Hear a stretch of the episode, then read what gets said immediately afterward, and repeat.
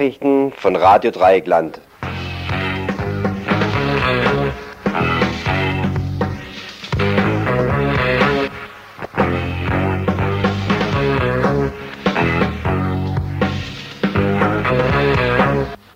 Ihr hört das Tagesinfo vom 9. April 1992.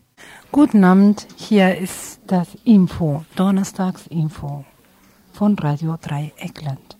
Am 9. April. Zum Thema Übersicht. Ähm, vielleicht zuerst mal Radio Venceremos. Radio Venceremos ist der Sender der Befreiungsbewegung in El Salvador. Im April erobert der Guerilla Funk die Hauptstadt San Salvador. Ein Bericht darüber. Als weiteres gibt es eine ein Bericht über Jugoslawien, über die Auseinandersetzungen in Bosnien, über die Hintergründe der Auseinandersetzungen in Bosnien und dort im Zusammenhang mit die Auseinandersetzungen in Makedonien. Dann gibt es einen Bericht von der Pressekonferenz, die heute das Südbadische Aktionsbündnis gegen Abschiebung abgehalten hat. Es geht um Vorwürfe der Vergewaltigung, sexuellen Erpressung, Nötigung von Flüchtlingen, Flüchtlingsfrauen in einem Flüchtlingsheim in Freiburg. Und der vierte längere Beitrag wird sich noch einmal mit dem Brandanschlag in Waldkirche auf das dortige alte Feuerwehrwohnhaus beschäftigen. Das hat einen Brandanschlag gegeben am 5. 6.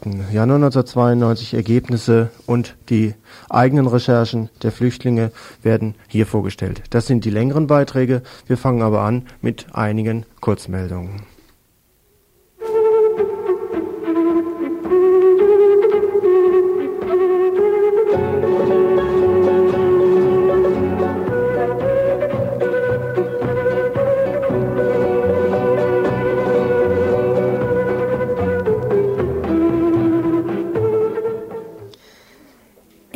Seinem neuesten, wunderschönen Pamphlet hat der Bund gegen Anpassung erneut deutlich gemacht, wie angepasst er tatsächlich ist, nämlich an die Rechten in der BRD.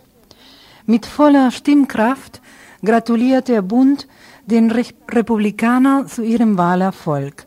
Nach Aussagen des Bundes zählte er die Reps nicht zu den Parteien von Kapital und Kirche, zu denen der ganze Rest der Parteien, außer dem Bund natürlich, zählt. Dementsprechend will der Bund in einen Dialog mit den Reps treten, um wahrscheinlich demnächst in eine gemeinsame Organisation mit ihnen einzutreten. Anders ist diesem, dieses Flugblatt nicht zu interpretieren. Weit liegen beide in der Tat nicht auseinander. Schon längst fördert, fordert der Bund die seinerseits äh, faschistische Aktivisten die Markierung von Minderheiten und Kranke, um den reine Volkskörper sauber zu halten. Dies steckt hinter dem Vorschlag des Bundes, AIDS infiziert öffentlich tätowieren zu lassen. Noch gibt es aber zum Glück Menschen, die derartigen Dreck zurückweisen. Spontan organisierten sich daher heute vor der Mensa eine Reihe von Menschen, die gegen das Verteilen Flug, des Flugblattes des Bundes protestierten.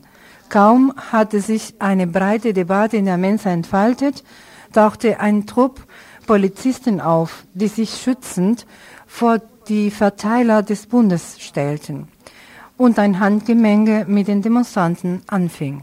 Willkürlich wurden mehrere Menschen verhaftet und nun auf Antrag des Bundes mit Strafanzeigen überzogen.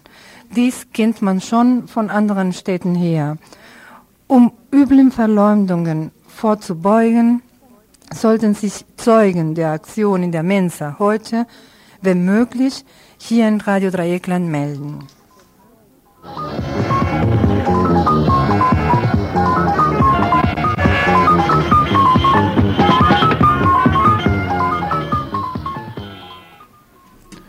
Nächstes folgt eine Pressemitteilung des Aktionsbündnisses gegen Rassismus aus Mannheim. Am frühen Morgen des 2. April fand bei einem Mannheimer Gewerkschafter, der sich gegen den zunehmenden Rassismus in Deutschland engagiert, eine Hausdurchsuchung statt. Anschließend wurde eine erkennungsdienstliche Behandlung vorgenommen. Der Vorwurf Sachbeschädigung Laut Durchsuchungsbefehl wollte man Plakate sicherstellen, die sich gegen die Fremdenfeindlichkeit wenden. Stoppt Rassismus. Wir werden dieser Aktion der Justiz als einen dreisten Anschlag, einen Einschüchterungsversuch, gerichtet gegen alle, die sich für das uneingeschränkte Recht auf Asyl einsetzen. Grundsätzlich, ja, dies empört uns umso mehr, als es in der jüngsten Zeit durch auch in Mannheim zu Angriffen auf ausländische Mitmenschen gekommen ist. Selbst eine angebliche Sachbeschädigung rechtsextremistischer Plakate durch Überkleben würde unseres Erachtens nicht rechtfertigen, dafür das wesentlich höher einzustufende Recht auf die Unversehrtheit der Wohnung zu verletzen. Wir fragen, wie will die Mannheimer Staatsanwaltschaft und Richter Bauer es begründen, mit dem vagen Vorwurf einer Sachbeschädigung einen Durchsuchungsbefehl auszustellen? Wir erwarten, dass die in Mannheim politisch Verantwortlichen schnell Stellung nehmen zu diesen ungeheuerlichen Vorgehen der Justizbehörden.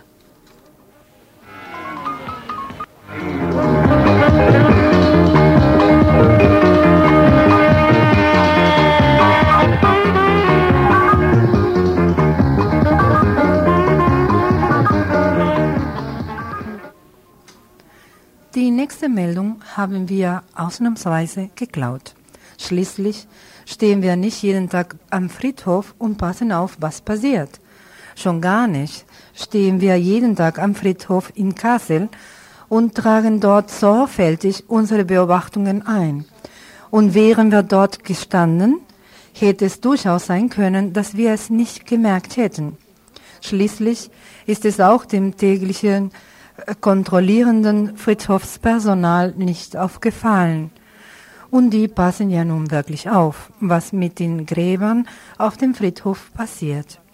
Auch wussten wir nicht mehr genau, ob der Befehl im April 1991 nun hieß, Michael, du kommst in den Himmel, allen Gerüchten zum Trotz, oder Michael, du kommst nach Langen. Also daran konnten wir uns nicht mehr ansehen. Heute fällt uns das aber auf, wir hätten uns das damals merken sollen. Also, warum diese ganzen unheimlichen Angaben? Wir geben hiermit die Meldung weiter, dass eine Urne vom Friedhof in Kassel verschwunden ist, dass dies dem Friedhofswärter nicht aufgefallen sei und dass in dieser Urne die Asche von Michael Kühnen gewesen sein soll. Erst Anfang Januar konnte sie nach etlichen verwaltungsrechtlichen Überlegungen dort in der Erde verbuddelt werden. Nun ist sie schon wieder draußen allen Kontrollen zum Trotz, ausgegraben und mitgenommen. Na?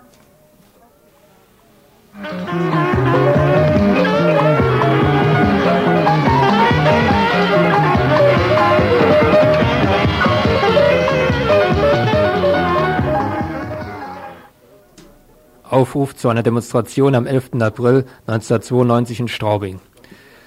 Am 11. April findet in Straubing eine Demonstration zu folgenden Themen statt. Sofortige Freilassung von Bernd Rösner und aller anderen haftunfähigen Gefangenen, für das Leben und die Freiheit der politischen Gefangenen als erster Schritt zusammenliegenden Gefangenen der RAF und Widerstand und aller dafür kämpfenden Gefangenen. Schluss mit den menschenverachtenden Zuständen und Psychopharmaka Pharmaka Folter in Straubinger Knast. Sofortige Schließung von Haus 3 der psychiatrischen Abteilung der Justizvollzugsanstalt Straubing. Die Demonstration wurde von uns am 18.03.92 angemeldet. Einen wichtigen Teil der Demonstration hat die Stadt Straubing allerdings schon per Auflagenbeschluss vom 8.04.92 faktisch verboten. Bernd Rösner sitzt nach wie vor in Straubing, obwohl selbst Justizminister Kinkel mittlerweile öffentlich zugegeben hat, dass es in der BRD haftunfähige politische Gefangene, darunter auch Bernd Rösner, gibt. Mit dem von uns geplanten Ablauf der Veranstaltung wollen wir unser Recht auf Versammlungs- und Demonstrationsfreiheit wahrnehmen. Wir protestieren gegen die Behinderung seitens der Stadt Straubing. Die späte Zusendung des Auflagenbescheides erschwert uns gerichtliche Mittel. Trotzdem werden wir versuchen, gegen die Auflagen juristisch vorzugehen.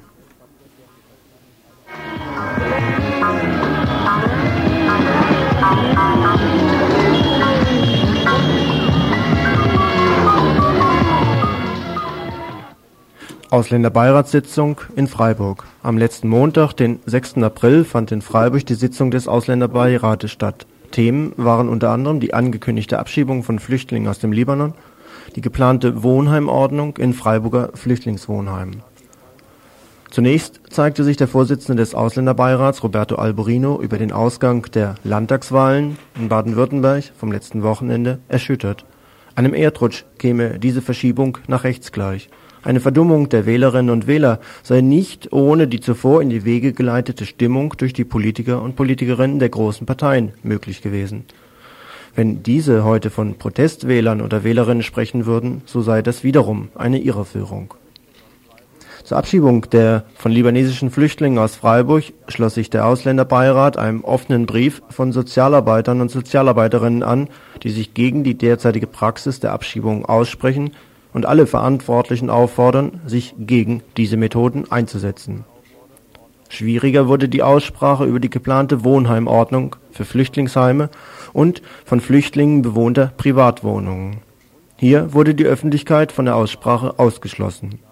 Da der zuständige Ausschuss im Gemeinderat, der Sozialausschuss, sich mit dieser von der Stadt eingeleiteten Verschärfung der Wohnheimordnung noch nicht auseinandergesetzt hatte, konnte in öffentlicher Sitzung auch noch keine Kritik an diesen Maßnahmen geübt werden.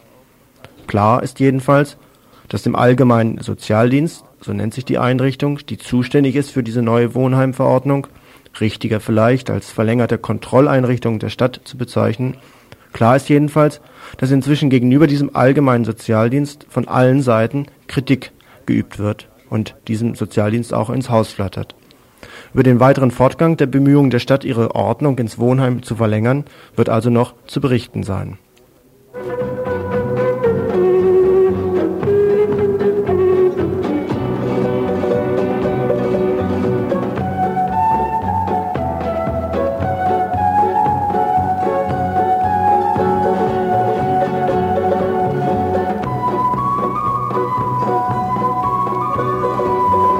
Wir haben noch eine Telefonnummer hier im Studio, die auch erreichbar ist 0761 31 028.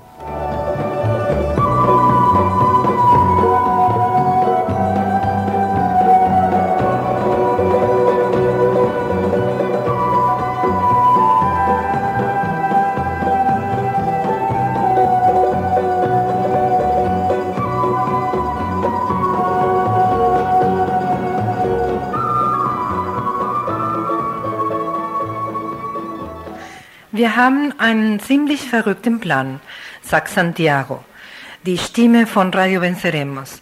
Das fängt ja gut an. Gleich zu Beginn des legalen Senderdaseins ein verrückter Plan. Wir wollen im April anfangen, aus San Salvador zu senden. Elf Jahre lang hat Radio Venceremos aus den Bergen im Norden des, der befreiten Provinz Morazan seine Nachrichten, Kommuniqués und Losungen in El Salvador verbreitet. Die Abkommen, die die Befreiungsbewegung FMLN und die Regierung El Salvadors geschlossen haben, ändern auch das Dasein der revolutionären Radios, Radio Venceremos und Radio Farabundo Martí. Zunächst mal werden sie legal. Geht das? Legal und trotzdem revolutionär? Mitte der 80er Jahre konnten sich nur die Mütter der politischen Gefangenen, Verschwundenen und Ermordeten erlauben, auf dem Marktplatz von San Salvador öffentliche Treffen zu veranstalten. Das Stadtzentrum San Salvador hat eine dramatische Geschichte, jedoch nicht nur tragisch. Es ist ein Ort der Massaker, aber auch der Siegesfeiern.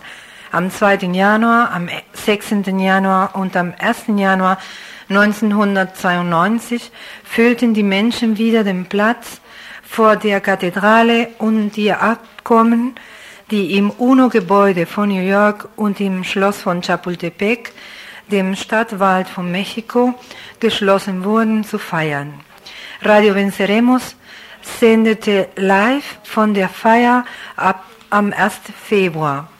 Radio Venceremos hatte zu diesem Zweck den Turm der Kathedrale erobert.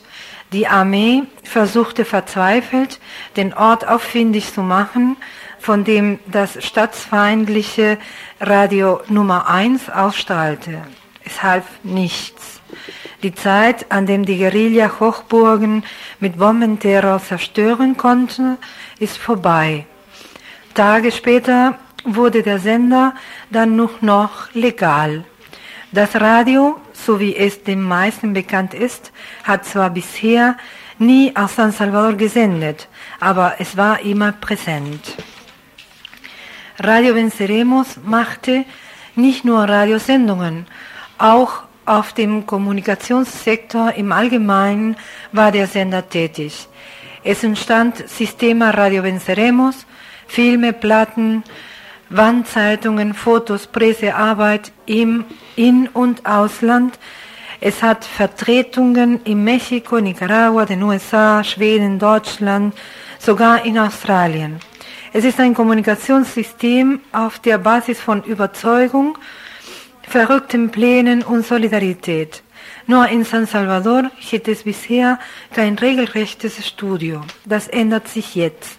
Im April beginnt das Radio mit den Sendungen in und aus San Salvador. Die Regierung und die Armee müssen es schlucken. Die Abkommen zwischen El Salvador Rechten und der Befreiungsbewegung FMLN sind Ausdruck einer realen Macht, die diese revolutionäre Bewegung gewonnen hat.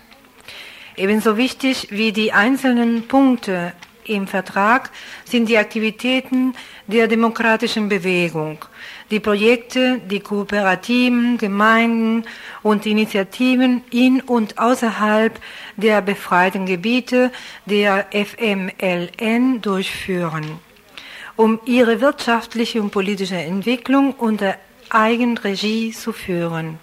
Hier sieht das Radio seine Aufgabe. Mit diesen Organisationen und Leuten soll Programm gemacht werden. Es bleibt lebensgefährlich. Diejenigen Teile der Armee und der Oligarchie, die die konsequente Umsetzung der Abkommen verhindern wollen, rüsten für den Gegenschlag. Auch nach dem Vertragsabschluss sind noch Menschen von den Todesschwadronen ermordet worden.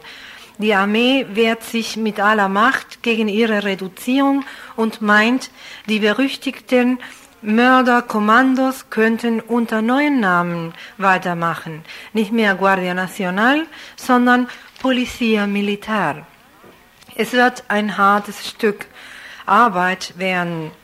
Die Abkommen durchzusetzen. Dabei muss Radio Venceremos zusammen mit den anderen Sendern Radio Farabundo Martí sowie Radio Segundo Montes, dem Radio der UCA und der demokratischen Presse seine Rolle spielen. Dafür braucht das Radio Solidarität, denn die Stimme des Volkes braucht natürlich Mikrofone.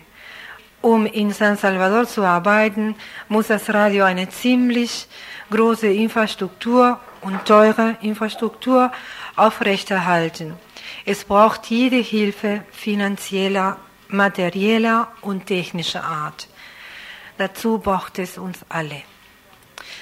Das ist ein Aufruf von Radio Venceremos und mit der Bitte aller Art Spenden, materieller, technischer und finanzieller Art und vielleicht das Konto, die Kontonummer das ist Postgiroamt Köln, Stichwort San Salvador und Kontonummer ist 412302-501. Nochmal, Kontonummer 412302-501, Postgiroamt Köln, Stichwort San Salvador. Ihr hört das Tagesinfo vom 9. April 1992.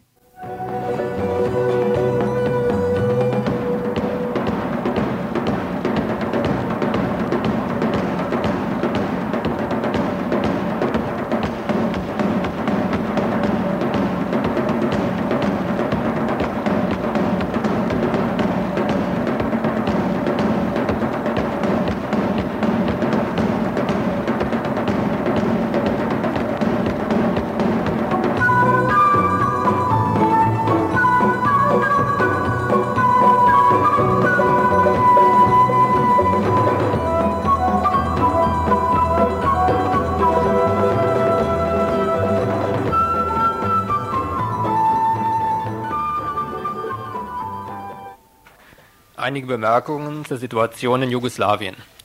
Die Anerkennungspolitik der EG bezüglich des verfallenen jugoslawischen Staates treibt manchmal seltsame Blüten. Erst vor einigen Tagen hat die EG-Außenministerkonferenz die Republik Bosnien-Herzegowina als eigenständigen Staat anerkannt, trotz der heftigen und blutigen Auseinandersetzungen darüber, wer die Macht in dem neuen Staat erhalten soll. Nach dem von der EG aufgestellten Kriterienkatalog hätte dies so nicht stattfinden dürfen. Dort heißt es, dass die innere Sicherheit und die Souveränität des neuen Staates gewährleistet sein muss, wie ebenso die Sicherstellung des Schutzes von Minderheiten, was auch immer das heißen mag. Bosnien-Herzegowina entwickelte sich zu einem Sprengsatz, der den Frieden in Europa bedrohen kann. Von aktueller Brisanz entpuppt sich das Bevölkerungsgemisch der 5,5 Millionen Einwohner, jeweils bestehend aus einem kroatischen, einem serbischen und einem moslemischen Drittel. Die ethnischen Gruppen in der Region, Gemeinden und Städten der Republik sind durchmischt wie Mehl, Eier und Hefe eines Kuchens und während ihres Zusammenlebens in der Nachkriegsära fest miteinander verbacken. Eine Entflechtung der Bevölkerung ist unvorstellbar. Und doch verfolgt die Europäische Gemeinschaft unter der Regie des Vordenkers Bonn das Ziel, die Bevölkerung zu entmischen und die wirtschaftlich verwachsene Republik in drei Kantone zu zerschlagen. Die Sprengkraft, die in der ethnischen und territorialen Frage steckt, reicht für einen 30-jährigen Krieg. Die Tatsache, dass sich das strategische Waffenpotenzial der jugoslawischen Volksarmee auf dem Gebiet der Republik Bosnien-Herzegowinas befindet, und dass die Volksarmee sich mit den operativen Einheiten unter Gefechtsbedingungen in die strategischen Bunker zurückgezogen hat, zeigt das wahre Ausmaß des Konflikts. Überhaupt erweist sich die Vorgehensweise der jugoslawischen Volksarmee im Falle Bosniens Herzegowinas als politische Komponente unabhängig von den Plänen Belgrads. Die JVA hält an einem föderativen Jugoslawien fest, während Belgrad diese Variante längst aufgegeben hat. Die ausgeprägte jugoslawische Situation in der Republik Bosnien-Herzegowina könnten sich jetzt als Stolperstein für die imperialen Interessen Deutschlands auf dem Balkan erweisen. Zumal der moslemische Teil der Bevölkerung sich sozusagen als Fenster zur Internationalisierung des Bruderkrieges erweist. Schon im Dezember letzten Jahres waren aus Teheran von der Islamischen Internationalen bedenkliche Töne zu hören, die da lauteten, eine Unterstützung der moslemischen Brüder in Jugoslawien würde Teheran nicht als Einmischung in die inneren Angelegenheiten eines anderen Landes betrachten. Es ist und es liegt nahe anzunehmen, dass die moslemischen Rebellen in Sarajevo von dieser Islamischen Internationalen bewaffnet wurden. Seit Anfang März ist auf den Frequenzen 9045 und 11470 Kilohertz ein geheimer Sender zu hören, der aus Teheran operiert und sich Zastava Slobodje, Fahne der Freiheit nennt. Der Untergrundsender sendet in serbischer Sprache religiöse Beiträge, die unterbrochen sind durch militärische Musik und Kampflieder. In den nicht religiösen Beiträgen wird zur Gründung einer islamischen Republik auf dem Balkan aufgerufen. Zum Beginn und Ende der Sendungen sind Zahlenreihen zu hören, offenbar verschlüsselte Botschaften.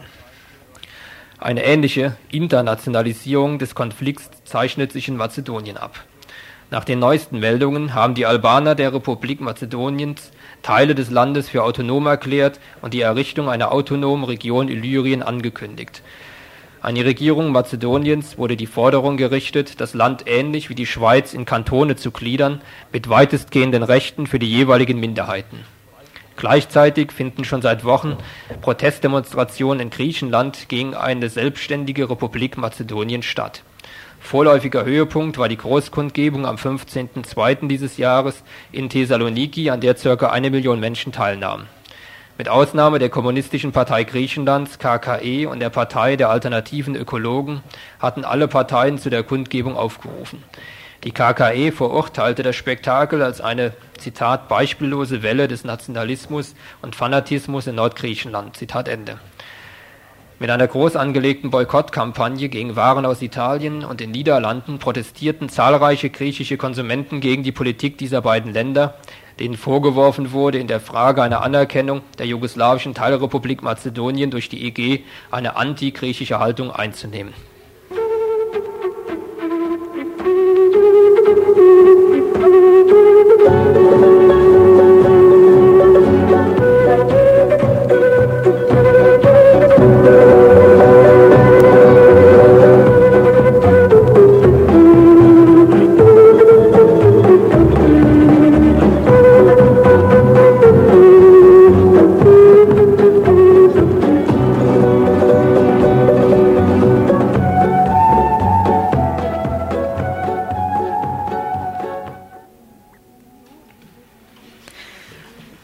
Wieso die heftigen Reaktionen Griechenlands in dieser Frage? Zunächst muss man sich klar machen, dass die geografischen Grenzen Mazedoniens weit über die Grenzen der heutigen Republik hinausgingen. Es gehörten dazu Teile Bulgariens, Serbiens, Albaniens, aber vor allem fast der gesamte nordgriechische Raum, die heutige griechische Provinz Mazedonien, mit der wichtigen Hafenstadt Thessaloniki. Die griechische Regierung wirft nun der heutigen Führung in Mazedonien vor, dass sie Ansprüche auf diese Provinz anmeldet. Stützen kann sie sich bei ihren Behauptungen auf Äußerungen aus der IMRO, einer mazedonischen nationalistischen Organisation, die ein Drittel der Parlamentssitze und den Vizepräsidenten stellt. Die IMRO geht zurück auf eine Organisation gleichen Namens, die ab der Wende zum 20. Jahrhundert einen Kampf zunächst gegen das Osmanische Reich, später gegen den ersten jugoslawischen Staat führte. Es ging zunächst um einen Zusammenschluss mit Bulgarien, später dann um einen unabhängigen Staat Mazedonien. Diese Imro tritt heute für ein Großmazedonien ein mit der Hauptstadt Thessaloniki. Auf der anderen Seite fürchtet Griechenland ein Ausgreifen seines Hauptkonkurrenten der Türkei auf den Balkan. Der türkische Staatspräsident Özal umriss in einer Rede im Dezember 1991 in Istanbul deutlich die Linien seiner Außenpolitik. Zitat die derzeitige historische Konjunktur gibt der Türkei die Möglichkeit, durch die Aktivierung der muslimischen Minderheiten in Albanien, Jugoslawien, Bulgarien und Griechenland den Schrumpfungsprozess umzudrehen, der vor den Mauern Wiens begonnen hat. Zitat Ende. Das ist deutlich. In der Republik Mazedonien leben an die 35 Prozent Moslems. Seinen ersten Besuch im Ausland machte der frisch gewählte mazedonische Ministerpräsident ausgerechnet in der türkischen Hauptstadt Ankara. Für Griechenland genügend Warnzeichen. Es muss davon ausgehen, dass die Türkei über eine Schutzmachtfunktion für die Muslime die vorherrschende Rolle auf dem Balkan spielen will. Was sich heute wieder abspielt, ist eine Art Wiederaufnahme der alten mazedonischen Frage, also dem Dreh- und Angelpunkt der Einflussnahme der imperialistischen Staaten auf dem Balkan. Mit der Gründung der sozialistischen Staaten auf dem Balkan wurde der Versuch gemacht, diesem Treiben ein Ende zu machen. Welches waren diese Versuche und was waren die Gründe für ihr Scheitern?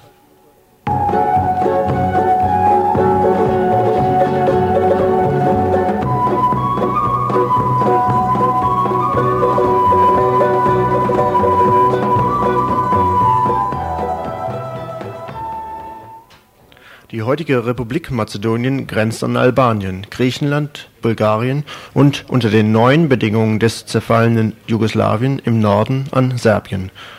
Diese Grenzziehung ist ein Ergebnis des neu geschaffenen zweiten jugoslawischen Staates. Zum ersten Mal überhaupt wurde durch das sozialistische Jugoslawien eine mazedonische Republik als Bestandteil dieses sozialistischen Bundes geschaffen Gerade durch die Gründung dieses mazedonischen Staates wurde der Versuch unternommen, den bisherigen imperialistischen Beeinflussungsversuchen ein Ende zu bereiten. Denn eben dieses Gebiet Mazedonien war in der vergangenen Geschichte des Balkans immer der Ausgangspunkt für vielfältige Infiltrationen der europäischen Mächte gewesen. In einem weiteren Schritt versuchten die neu gegründeten sozialistischen Staaten Bulgarien und Jugoslawien durch den Versuch einer umfassenden Balkanföderation eine stärkere Basis und Zusammenhalt der Balkanstaaten zu erreichen. Ausgangspunkt dieser Föderation sollte ein Zusammenschluss der mazedonischen Teile Bulgariens und Jugoslawiens sein, dem dann weitere Zusammenschlüsse folgen sollten. Der Bruch Jugoslawiens mit der Politik der UdSSR brachte dieses Projekt zum Scheitern die Führung der Sowjetunion war nicht bereit, von ihrer zentralen und dominierenden Rolle innerhalb der kommunistischen Weltbewegung abzurücken, was unzweifelhaft die Gründung einer sozialistischen Balkanföderation bewirkt hätte. Nach den Plänen des damaligen Leiters der bulgarischen Kommunisten, Dimitrov, hätte die Föderation die Staaten Albanien, Bulgarien, Jugoslawien, Ungarn, Rumänien, die Tschechoslowakei, Polen und Griechenland umfassen sollen. So zumindest führte er es im Januar 1948 in Bukarest aus. nach den damaligen politischen Auffassungen der kommunistischen Parteien dieser Länder, die einen mehr oder weniger unabhängigeren Kurs von Moskau anstrebten, hätte dies eine Verlängerung Verlagerung pardon, der Kompetenzen von der Zentrale in die einzelnen kommunistischen Parteien bedeutet. Dass dies aber nicht die Absicht der sowjetischen Regierung und der KPDSU war, zeigte dann die harsche Ablehnung des Föderationsgedanken durch Stalin. Der rigide Ausschluss Jugoslawiens aus der Kominform nach Folgeorganisation der kommunistischen Internationalen und die vielfältigen Säuberungen der 50er Jahren in den verschiedenen kommunistischen Parteien. War auch die Idee Dimitrovs von der großen Föderation kaum machbar, so war die Balkanföderation nichts Unmögliches und wäre beim Aufbau der Balkanländer unter sozialistischen und antiimperialistischen Vorzeigen vom Vorteil gewesen.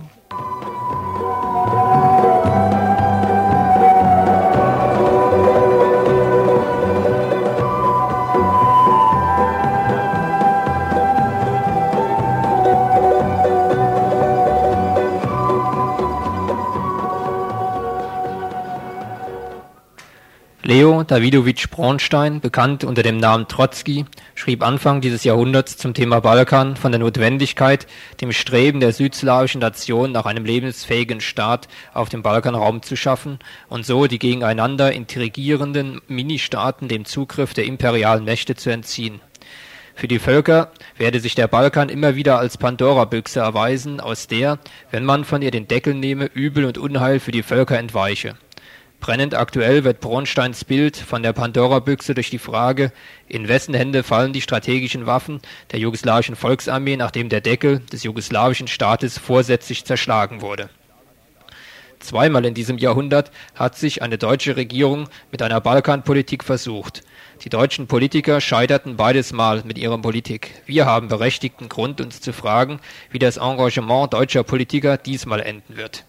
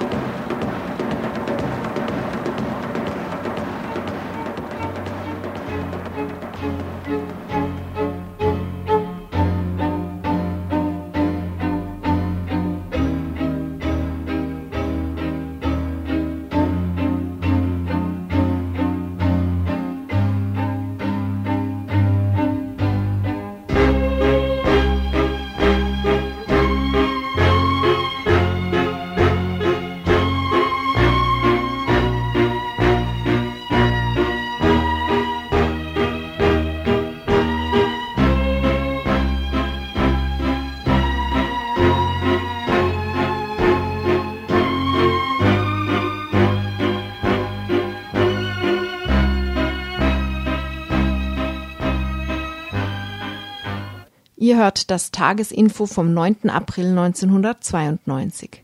Zum nächsten Thema. Vor circa einem Monat tauchte in Freiburg ein Flugblatt auf. Es bezog sich auf die Flüchtlingsunterkunft in der Kappler Straße in Freiburg, beaufsichtigt vom Regierungspräsidium in Freiburg.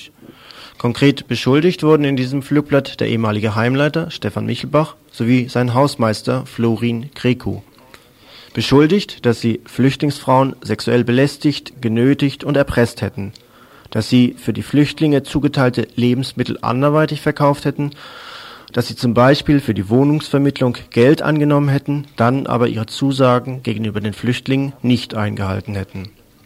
Behauptet wurde in diesem Flugblatt, dass die Machenschaften dieser Herren gedeckt worden seien im November 1991 wurde Stefan Michelbach aus der Kappler Straße mittels eines Auflösungsvertrages dienstlich ausgemustert.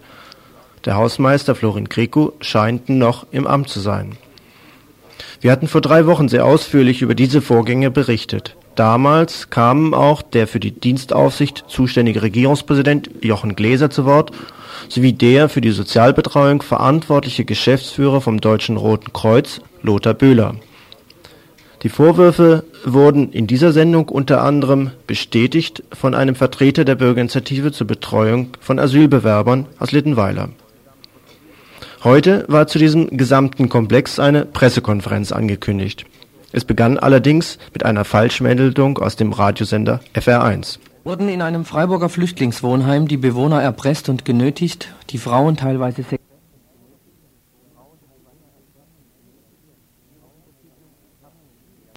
Regierungspräsidium haben nicht reagiert. Deshalb geben die bisher anonymen Gruppen nun ihre Tarnung auf und gehen an die Öffentlichkeit. Nein, so stimmte es nicht. Die anonymen Gruppen sollten heute nicht enthüllt werden, sondern die aufgestellten Vorwürfe konkret belegt werden. Soweit es unter den derzeitigen Bedingungen jedenfalls geht. Die derzeitigen Bedingungen sind unter anderem auch dadurch gekennzeichnet, dass gleich zu Beginn der Pressekonferenz Staatsanwaltschaft und Kriminalpolizei aufkreuzte, um an dieser Pressekonferenz teilzunehmen. Nachdem ihr Wunsch aber abschlägig beschieden worden war, wurde vom Südbadischen Aktionsbündnis ein ganzer Stapel schriftlicher Unterlagen vorgelegt, die in vielfältiger Form zentrale Vorwürfe bestätigen sollten. Es wäre eine eigene Sendung wert, hier die dort vorgelegten schriftlichen Unterlagen ausführlich zu zitieren. Wir können hier heute erstmal nur ein paar Auszüge aus der Pressekonferenz wiedergeben. Die Schwierigkeit der Beweisführung ist bekannt. Das wurde auch in der Pressekonferenz ersichtlich. Es kann den direkt betroffenen Flüchtlingen nicht zugemutet werden, dass sie mit Namen und Person diese Vorwürfe in der Öffentlichkeit erheben. Die Bedrohung ist zu nah und dass hier mit Bedrohung gearbeitet wird, ist offenkundig. Dafür gibt es viele Zeuginnen und Zeugen. Insofern waren also nur Zeuginnen und Zeugen aus der zweiten Hand heute Morgen zugegen. Ein Rechtsanwalt zum Beispiel, zwei ehemalige Mitarbeiter bzw. Mitarbeiterinnen, eine Frau aus dem Iran, die auch viele Informationen über den Zustand in der Kapplerstraße hatte, ein Vertreter der Bürgerinitiative zur Betreuung von Asylbewerbern aus Littenweiler und das Südbadische Aktionsbündnis gegen Abschiebende, gegen Abschiebung als Einladende. Ein Journalist beschwerte sich denn auch darüber, dass doch keine hundertprozentigen Beweise vorliegen. Dazu hatte der Rechtsanwalt Becker allerdings Folgendes zu sagen. Also eine konkrete Anzeige gab es ja. Die habe ich in eigenem Namen erstattet gegen Herrn Michelbach. Äh, und zwar wegen Verdacht des Meineides. Äh, und zwar hat es folgenden Hintergrund. Es gab in der Kappler und in der Idinger Straße mal einen Hungerstreik der Asylbewerber weil die nicht einverstanden waren mit den Nahrungsmitteln, die ihnen da fertigerweise zur Verfügung gestellt wurden. Und im Rahmen dieses Hungerstreikes soll einer meiner Mandanten, den ich dann auch später verteidigt und vertreten habe, äh, in der Kapplerstraße einen Hausfriedensbruch begangen haben. In diesem Verfahren ist unter anderem der Herr Michelbach als Zeuge aufgetreten und hat dort nach meiner Auffassung zumindest Dinge unter Eid ausgesagt, obwohl ich ihm fairerweise, denke ich zumindest, vorher angekündigt hatte, dass ich auf seine Vereidigung nicht verzichten werde als Zeuge, die nach meiner Auffassung falsch waren. Das hat zu einer Strafanzeige geführt, 6.10.88 meinerseits gegen den Herrn Michelbach. Obwohl das ja ein sehr schwerwiegender Vorwurf ist und die Mindestfreiheitsstrafe im Regelfall ein Jahr beträgt und die Staatsanwaltschaft größtes Interesse daran haben müsste, diesen Fall aufzuklären, hat es dann über ein Jahr gedauert, bis die Anklage erhoben wurde. Anklage wurde erhoben am 23.11.89, also etwa ein Jahr und ein Monat nach meiner Anzeigenerstattung. Äh, diese Anklagenerhebung seitens der Staatsanwaltschaft war nicht unbedingt jetzt getragen von einer großen Eile. Das, der Ermittlungseifer des Staatsanwaltes war nicht sehr groß. Das sieht man allein am zeitlichen Abstand. Äh, und ich weiß aus dem persönlichen Gespräch mit dem Staatsanwalt, äh, dass er die Person des Herrn Michelbach in einer sehr schwierigen Funktion sah in der Kappler Straße und deshalb weitgehend auch ein persönliches Verständnis entgegenbrachte, weil er es da draußen natürlich mit einer schwierigen Klientel zu tun hat. Was aus diesem Verfahren wurde, weiß ich nicht. Ich habe ein paar Mal nachgehakt, auch bei der Staatsanwaltschaft, und habe da nur zur Auskunft erhalten, dass es schon verwunderlich sei, mit welchem Interesse ich diesen Fall verfolgen würde. Also so auf gut Deutsch, warum geht es dich persönlich eigentlich was an? Ich weiß also nicht, was aus dem Verfahren wurde. Damit möchte ich nur eins sagen, das ist, hat ja zur Anklageerhebung geführt. Das heißt, auch die Staatsanwaltschaft hat ja diesen erheblichen Verdacht bejaht, sonst hätte sie keine Anklage erheben dürfen. Äh, und äh, mir scheint das Material in dieser Anzeige so dicht zu sein, dass die Anklage einfach erhoben werden musste. Und auf dem anderen Sektor, sexuelle Belästigungen, Nötigungen, da sind wir natürlich in einem sehr schwammigen Bereich, weil da die Facts sehr, sehr viel schwieriger heranzubringen sind. Das heißt, das war eine öffentliche Gerichtsverhandlung. Da gab es natürlich auch Zuhörer, da gab es eine Richterin, die als Zeugin durchaus auch auftreten kann, da gab es einen Sitzungsvertreter der Staatsanwaltschaft. Da haben wir ja eine sehr große Öffentlichkeit eigentlich. Und dennoch hat es sehr, sehr lange gedauert, bis dies zu einem Anklageabschluss kam.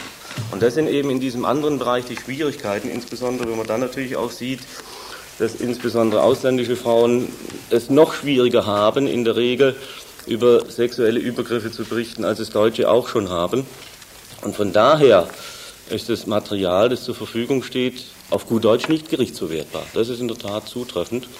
Aber wenn immer wieder die gleichen Gerüchte aufkommen, dann weiß ich nicht, und unabhängig voneinander über Jahre hinweg, und die Flüchtlinge tauschen sich ja auch aus, es ist ja nicht so, dass die über Jahre in der Kapplerstraße sind, dann meine ich, wäre es doch zumindest für, eine, für ein Regierungspräsidium und vielleicht auch für eine Staatsanwaltschaft interessant, dem intensiver nachzugehen. Ein Beispiel für die Machenschaften des Herrn Stefan Michelbach beschreibt Rechtsanwalt Beckert so. Also mir liegt auch unterschrieben von den Betroffenen, aber sie wollen namentlich nicht genannt werden, ein Protokoll vor vom Dezember 91, äh, in dem diese Personen bestätigen, dass sie beispielsweise für die äh, Vermittlung von Wohnraum an den Herrn Michelbach einen namhaften Betrag, sprich 1000 Mark, übergeben haben.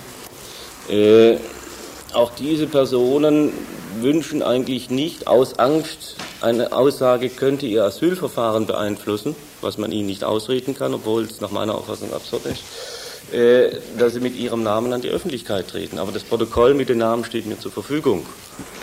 Was ich jetzt noch zu dir fragen hätte, äh, ob jetzt auch Mitarbeiter äh, des Heims, ob die das auch bestätigen können, diese Aussagen, äh, dass es da zu sexuellen Übergriffen und Vergewaltigungen gekommen ist. Also ich kann dazu nur auch die vorige Frage noch beantworten, mit wie viel jetzt ich, ich speziell in Kontakt bin. Das sind insgesamt fünf Personen, die entweder dort gearbeitet haben oder arbeiten. Äh, von der Vergewaltigung wurde mir noch nie berichtet, sage ich dazu.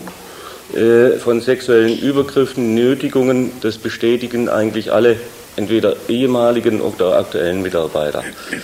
Aber auch hier haben wir das Problem, dass das ja wiederum nur Zeugen vom Hörensagen sind, weil dies wiederum nur von den betroffenen Frauen haben. Das heißt, über diese Aussagen können wir letztendlich zwar ein Verfahren einleiten lassen, aber letztendlich wird es darauf ankommen, ob die betroffene Person dazu was sagt. Und solange sie dazu nicht bereit ist, halte ich es für witzlos, so ein Verfahren einzuleiten. Warum es vielleicht nicht zu sogenannten gerichtsverwertbaren Tatsachen kommt, ist die Angst. Das wurde vorhin schon ganz oft angesprochen. Und da sagt der Herr Böhler, dass Angst keine unwesentliche Rolle spielt. Also offensichtlich weiß der Herr Böhler da auch Bescheid, in welcher Situation die Flüchtlinge leben und kann es auch nachvollziehen, dass sie vielleicht nicht aussagen und eben diese Angst sie unheimlich hemmt. Darauf auch meine Frage ein bisschen, weil also die Situation der Flüchtlinge, denke ich, ist schon sehr äh, äh, beängstigend, aber eben die Mitarbeiter, das verstehe ich weniger, warum die Mitarbeiter sich nicht mehr herauswagen. Gut, abends mal an Reifen eingestochen zu bekommen oder so, ist schon ein Faktor, aber ich denke, das, das in der Abwägung finde ich das etwas merkwürdig. Da kann man nur noch mal erwähnen, dass die Bürgerinitiative und Sie ja, wie gesagt, schon beim Herrn Gläser waren. Es gab ein Gespräch mit diesen ganzen Vorwürfen, nur hat sich nichts getan. Und wie gesagt, eine einheitliche... Vielleicht sollte man auch... Also die, die Mitarbeiter, die direkt vom Deutschen Roten Kreuz angestellt sind oder vom Regierungspräsidium, die können ja nur weiterleiten nach oben. Aber sie können nicht an die Öffentlichkeit treten, weil sie ja gebunden sind, dadurch, dass sie angestellt worden sind. Und das, denke ich, machen sie auch. Sie leiten nach oben weiter und man kann eigentlich nur Herr Böhler oder Herr Gläser erreichen. Die dann wiederum sagen, sie wissen von keinen Vorwürfen. Oder zumindest der Herr Gläser hat gesagt, dass ihm das neu ist. Also, die sind natürlich gebunden. Und nur die Mitarbeiter und Mitarbeiterinnen wie jetzt ich oder ja, dass sie wir sind ja ehrenamtlich, also wir sind ja nicht gebunden, wir verlieren ja keinen Job oder so. Herr Böhler vom Deutschen Roten Kreuz und Herr Gläser vom Regierungspräsidium. Im Folgenden nun noch einige Bemerkungen von Herrn Wronker, Vorstand der Bürgerinitiative zur Betreuung von Asylbewerbern in Littenweiler. Ich wollte Sondern an anderen Stellen. Eine Sache sagen, was den Begriff der Vergewaltigung angeht. Ich glaube, nach dem, was bei uns rum erzählt wurde, dass so die, die einfache Art der Gewaltanwendung nicht stattgefunden hat sondern eigentlich die subtilere Form der Nötigung, indem man und das ist ja natürlich ein unheimlicher Vorteil, auf Rumänisch den allen möglichen Sachen erzählen kann, was immer es sei, was keiner äh, mitbekommt, also auch die Sozialbetreuung im jeweiligen Falle nicht. Und die beiden vom Regierungspräsidium angestellten Hauptamtlichen waren der Herr Michelbach und der Herr Greco, die beide hervorragend Rumänisch sprachen. Und alle anderen blieben außen vor. Und ein Teil der Rumänen kann eben keine andere Sprache ausreichend gut, um sie auch nur annähernd verständlich zu machen, was da eigentlich im Vorfeld und vorgefallen ist. Ne? Trotz dieser ganzen Vorfälle hätte Herr Stefan Michelbach in ein anderes Heim, genau gesagt nach Kehl, versetzt werden können, laut Angaben des stellvertretenden Regierungspräsidenten. Dazu noch einmal der Rechtsanwalt Roland Beckert. Ich gleich nochmal zurück äh, zu dieser Strafanzeige da, weil das ja eine ganz konkrete Geschichte und auch nachweisbare Geschichte ist, dass da die Anklage erhoben wurde. Äh, es gibt eine Mitteilungspflicht, die nennt sich Anordnung über Mitteilung in den Strafsachen, abgekürzt MISTRA. Äh, da gibt es eine Ziffer 15 drin. In dieser Ziffer 15 ist enthalten, dass die Staatsanwaltschaft bei Bediensteten, in, die im öffentlichen Dienstverhältnis stehen, von einer Anklageerhebung dem Dienstvorgesetzten Mitteilung zu machen haben. Äh, die Nachfrage von mir bei der Staatsanwaltschaft, ob dies denn geschehen sei, wurde bejaht. Äh, das heißt, spätestens seit November 89 müsste im Regierungspräsidium bekannt gewesen sein, dass zumindest der Vorwurf eines Verbrechens, und das ist mein Eid, wenn er verurteilt wird, äh, gegenüber Herrn Michelbach erhoben wird. Aber 89 im November hat keine Suspendierung stattgefunden. Und nochmal zu der Frage, warum die Mitarbeiter denn nicht bereit sind, hier Aussagen zu machen in anderen Bereichen. Diese Anzeige, die ich damals erstattet habe, habe ich natürlich auch bekannt gegeben, dass sie stattfand, äh, den damaligen Mitarbeitern, die daraufhin sagten, wenn das nicht reicht, dann wissen wir auch nicht mehr, was noch reichen soll.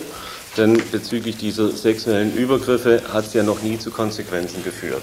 Damals war meine Einschätzung, dass ich sagte, die Staatsanwaltschaft hat hier Material, sie muss Interesse daran haben, im Interesse auch einer funktionierenden Justiz, dass ein Zeuge, der unter Eid nachweisbar Falsches aussagt, bestraft wird. Und ich kann mir nicht vorstellen, dass es ohne Konsequenzen bleibt. Aber die Konsequenzen kamen sehr viel später und nach meiner Information nicht aufgrund dieser Angelegenheit. Also auch dies nur zur Einordnung, warum die Betroffenen so Schwierigkeiten haben, daran zu glauben, dass irgendetwas umgesetzt wird, wenn man einen Schritt nach vorne tut. Ein Schritt nach vorne tun. Das Südbadische Aktionsbündnis wagt trotzdem einen Schritt nach vorne und fordert weiterhin dienstliche Konsequenzen. Ihr hört das Tagesinfo vom 9. April 1992.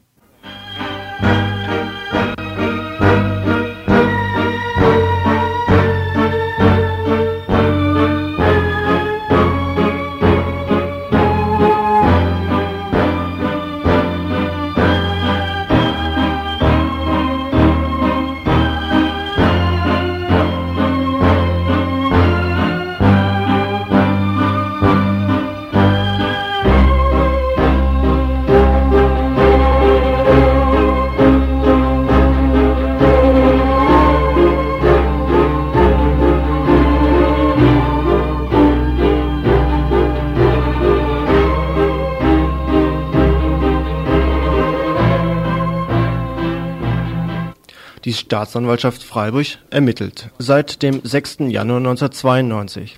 Am 6. Januar brannte es in Waldkirch in einem Flüchtlingswohnheim.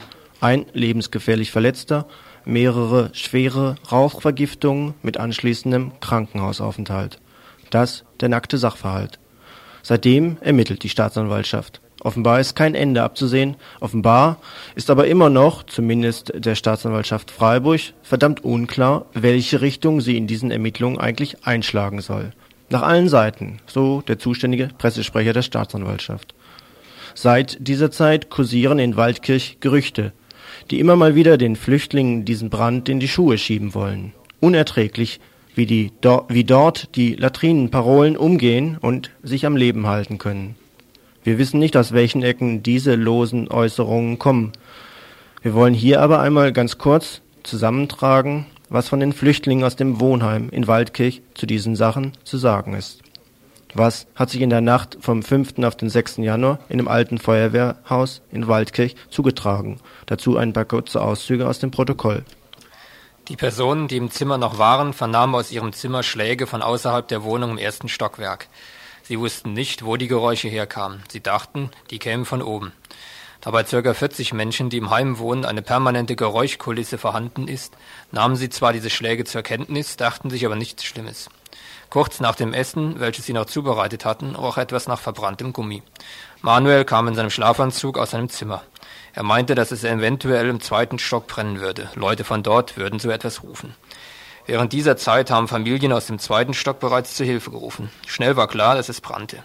Manuel stellte zusammen mit anderen fest, dass der Rauch aus dem Treppenhaus kam. Manuel beeilte sich anzuziehen. Im Treppenhaus kam schon dicker, beißender Rauch entgegen. Nun wurden alle Personen, die noch schliefen, geweckt. Es herrschte ein ziemliches Durcheinander. Manuel nahm seine Taschenlampe und rannte runter die Treppe Richtung Eingang. Manuel war noch in der Annahme, der Brand käme aus dem zweiten Stockwerk. Bald wurde ihm, als er die Treppe runterging, schwindelig. Er verlor die Orientierung und suchte die Ausgangstüre.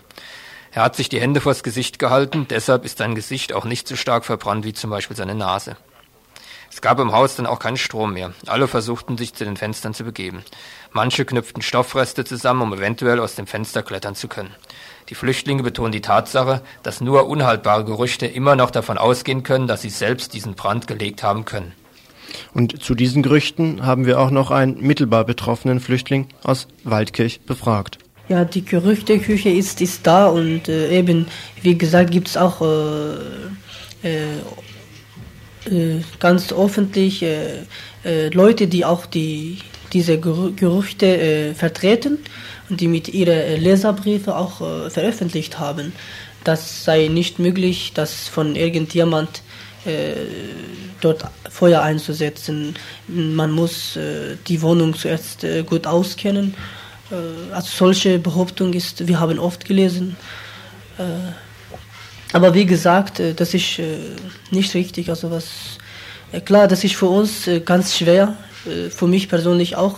Also wenn ich in, in die Stadt laufe, wenn ich irgendwo bin, dann muss ich mich, also nach, ich meine nach dem dieser Anschlag muss ich mich ganz konzentrieren und also ich, ich denke mir selber, dass was was die über mich reden, was was die sagen überhaupt. Also nach diesem Anschlag gibt es äh, äh, also die Lage hat sich noch verschärft und ist noch äh, extremer geworden in Waldkirch selber auch.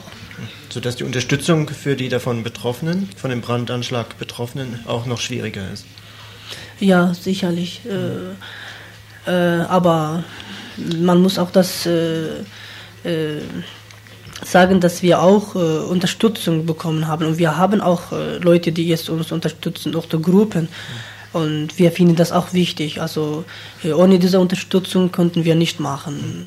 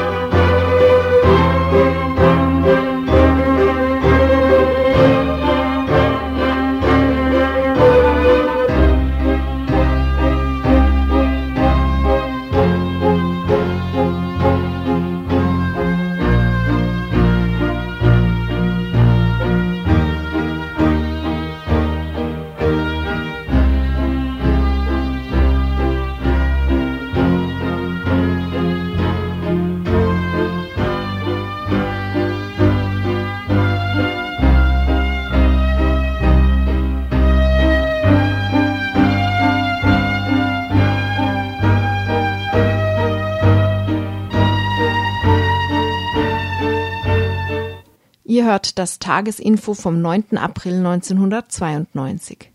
Wir sind viel zu pünktlich fertig, verdammt nochmal. Wir haben nur einen Veranstaltungshinweis, der bezieht sich auf morgen. Das Südbadische Aktionsbündnis gegen Abschiebungen trifft sich freitagsabends um 20 Uhr in Freiburg in der Egonstraße 54 in den Räumen des Radikaldemokratischen Zentrums.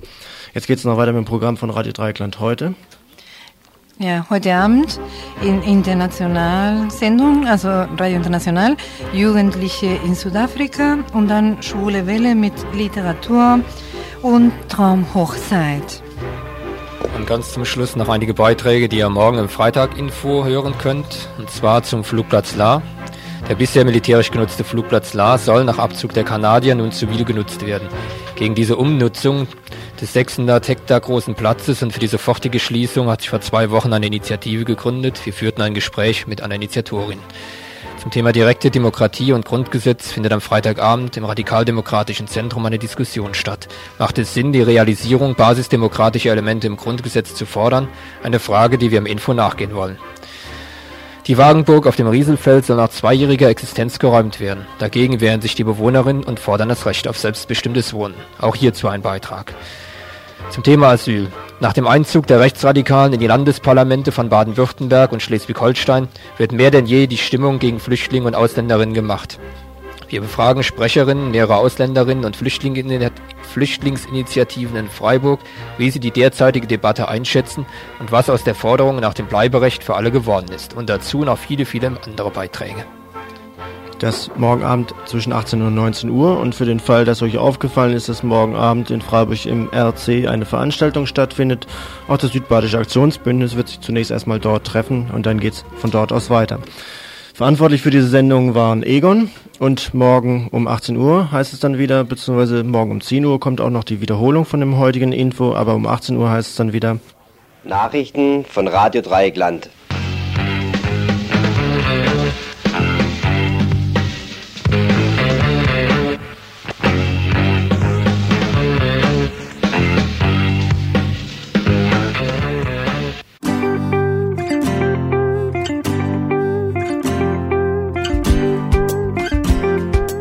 Wir sind Trio, c'est ça Wir sind Trio.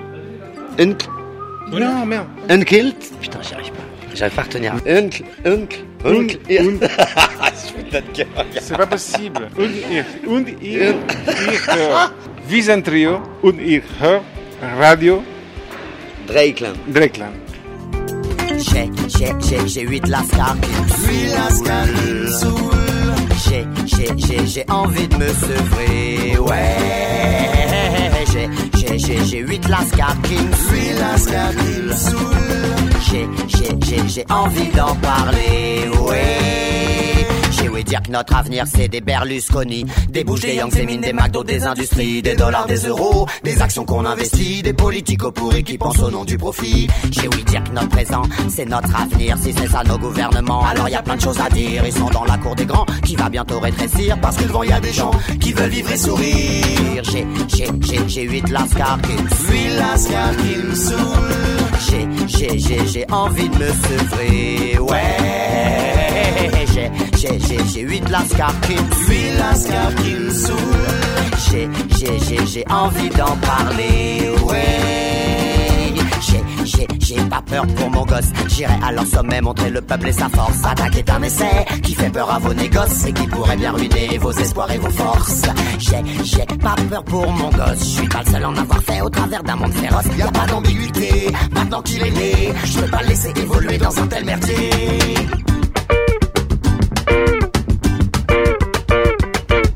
J'ai, j'ai une mauvaise nouvelle. C'est vous qui avez le nez dans vos poubelles. Et même s'il y a gêne, vous matraquez les rebelles. À notre envie de lutter, ils poussent des ailes. J'ai, j'ai une mauvaise nouvelle. Votre boursicotage tient avec des ficelles. Et quand ça va casser, on va être là pour regarder. Votre gueule s'écraser d'un trait sur le pavé.